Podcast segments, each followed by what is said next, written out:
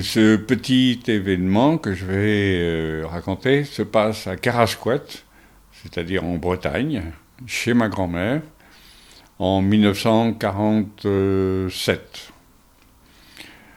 Euh, nous étions en vacances, comme tous les étés ou un certain nombre d'étés, euh, au mois de juillet et au mois d'août. Ma grand-mère était une personne qui était très croyante et qui pratiquait sa religion avec euh, sérénité et, ferveur.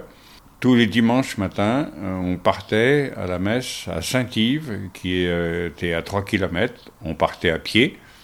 On partait à 7 heures du matin pour arriver vers 8 heures à l'église. Et une fois la, messe dite, on regagnait euh, à pied Carasquet.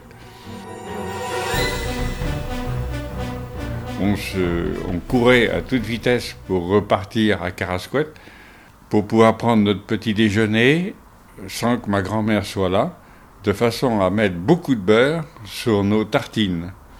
Car à l'époque, on était encore une période de restriction et le, beurre était rare, mais nous, enfants, ça ne nous concernait pas trop.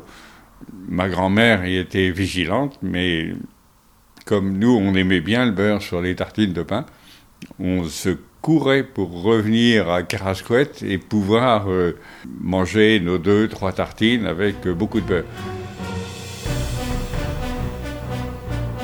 Mais quelquefois, ma grand-mère étant une grande marcheuse, elle arrivait pas très après nous.